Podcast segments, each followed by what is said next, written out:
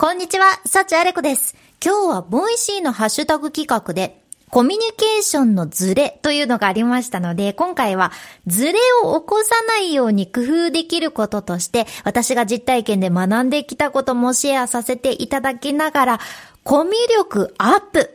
伝わらないをなくす話し方テクニックというテーマでお伝えしていきます。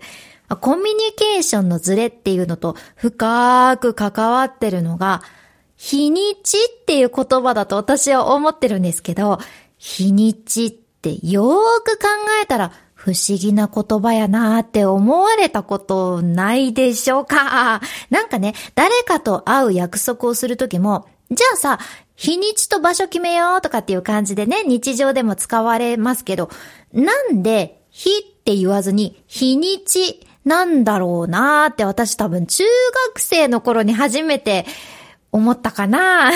それぐらいの時にも思ってたことがあって、まあ、だって日を改めるとかっていう風にも言うし、普通にね、日にちもただの日だけでいいはずなのに不思議やなって思ってたんですね。じゃあ、なんでわざわざ日にちっていう言葉が生まれたのかという話で、これはね、会話の中で日っていう言葉を使うと誤解が生まれやすいからっていう風に考えられるわけですよ。まあ、火ってなると、これたったの一音になるので、例えば、太陽の日もあるし、火が燃えるの日もありますし、自分の火を認めるっていう日もあるし、比べ物にならないっていうのの、その、火じゃないっていうのもあるし、ヒーっていうね、そう、叫び声のヒーとかもあるかもしれませんし、いや、どの日ってなって、日本語って本当に難しいですよね。一音じゃわからない、どの意味なのかわかんないっていうことになっていて、まあ、例えば、日どうするって質問しても、日何の日ってなってしまう可能性もあるので、それよりは、日にちどうするの方が間違いなく伝わりやすいじゃないですか。だから昔の人たちはこういう一音だけじゃ分かりにくいものにちょこっと言葉をくっつけることで意味がねすぐ分かる単語にするっていうのを実践されてたはずなんです。で、本当によーく考えてみるとこういう単語ってね他にもいろいろありまして、例えば、は、ね、た、どうでしょう。いや、本当に一音だけの言葉ってね、意味が分かりにくくないですか？ねえ。今のどういう意味だろうって思われたと思いますが、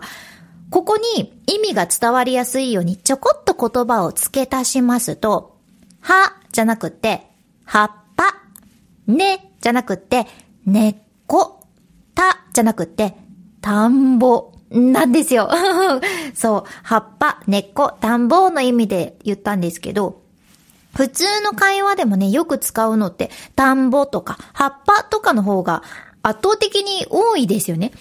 うん、いや、なかなかね、田んぼ見たときに、田があるねとかって 言わないと思いますし、私たちって無意識にできるだけ相手にもすぐ意味が伝わる方を使ってるわけなんですよね。うん、で、それと同じ漢字で、日だけじゃなくて、その日に同じ漢字の音読みの日をガチャンとくっつけて、日、日っていう言葉をいつもいつも使ってるんです。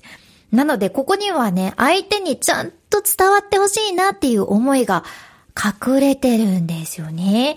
で、実はこれって本当に大切なポイントでして、私は以前プロとして表に出て喋る仕事を11年させていただいてたんですけど、その中で一発で聞き手に伝わる言葉を選ぶこととか、誤解を招く表現はできるだけ避けるというのはめちゃくちゃ意識してきたことなんです。とにかく一発でできるだけ伝わるように誤解されないように意識するっていうこと。例えば、数字の7、7ですね。7。これはね、数字の1、2、3の1と発音が似ていて、7、1、7、1、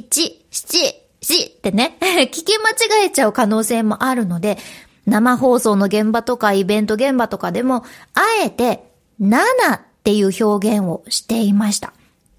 例えば、そのまさに日にちを伝えるときは、7日じゃなくって7日とかですね。あとは、大体とか、おおよそっていう意味合いの約っていう、約束の約ってありますよね。これも、時によってその100円ショップの100という数字に聞き間違えられる可能性もあって、約と100ですね。だから、パーティーの出席者は約30人って言いたいのに、130人、約30人じゃなくて、130人って聞き間違えられたらこれとんでもない大きなミスになっちゃうじゃないですか。え、100人も多かったんですか？ってなっちゃうので、ま、約30人ではなくって、およそ30人という風に伝えるのがベターなんですよね。うん、だから、約っていう漢字がついてるときはほとんどおよそと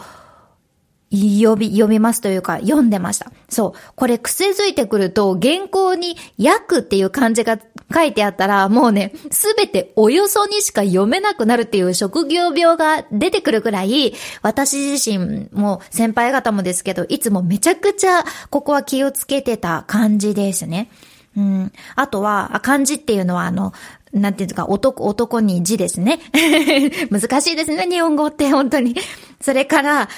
14時とか、16時とかも人によってはね、パッと聞いた感じすぐにはわかりにくい、うん、表現なので、あえて午後2時とかお昼の2時とか午後4時とかの風に言い換えてあげると断然伝わりやすくなります。まあ、これも結構大事で、例えば、大事な催しが16時に始まりますっていうアナウンスでも、その16の10の部分がね、ちょこっと聞こえにくくなっていて、6時って聞き手に伝わってしまうとこれ全然違う時間帯にお客さんが集まることになっちゃって、まあ大変ということになりますよね。もしかしたらクレームにもつながりかねないので、お子さんとかは特にですけど、午後13時よりはお昼の1時とかの方がもちろんわかりやすいですし、午後、16時よりは夕方の4時の方が瞬時に伝わります。こういうのって本当にちょこっとしたことなんですけど、聞き手に届ける上で一つの大切な思いやりなんですよね。でもちろん日常にもこれは当てはめることができて、例えば相手に伝わるようにっていうのを意識せずに、もうただただ自分だけがね、もうパパパパって考えて、もう分かった上で、どう思うとかって相手にね、どう思うという一言だけで聞いたとして、相手が、何が何をどう思うっていうのを聞いてんのってね、聞き返した時に、いや、わかるやろとか、なんでわかんないのっていう、そういうコミュニケーションになってってしまう傾向があるんですよね。うん、自分はわかるだろうと思って聞いてるから。なので、まあもちろんこれはある程度相手の察する力とかも関わってくるかもしれないんですけど、できれば相手にね、伝わってほしいという時はちゃんと主語を入れたり、具体的な言葉を入れてあげたりして、そうやって工夫して投げかけてみるのがおすすめです。うん。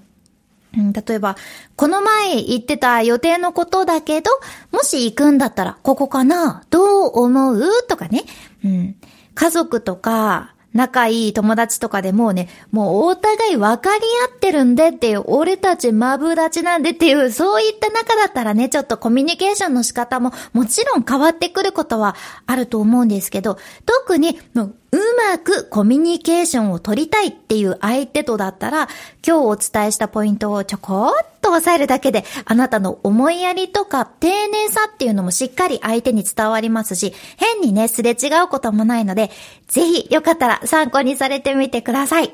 ということで、今回はね、もう一つ、人間関係が壊れる前に知っておきたい言葉について解説してる回をチャプターに貼っております。コミュニケーションのズレって色々あるけど、ズレが生じてどんどん大きくなって、うん、それを後で気づくっていうボタンの掛け違いっていう言葉あるじゃないですか。いや、あれが日本語ならではの表現っていうところからのお話なので、よかったらこちらも合わせて聞いてみてください。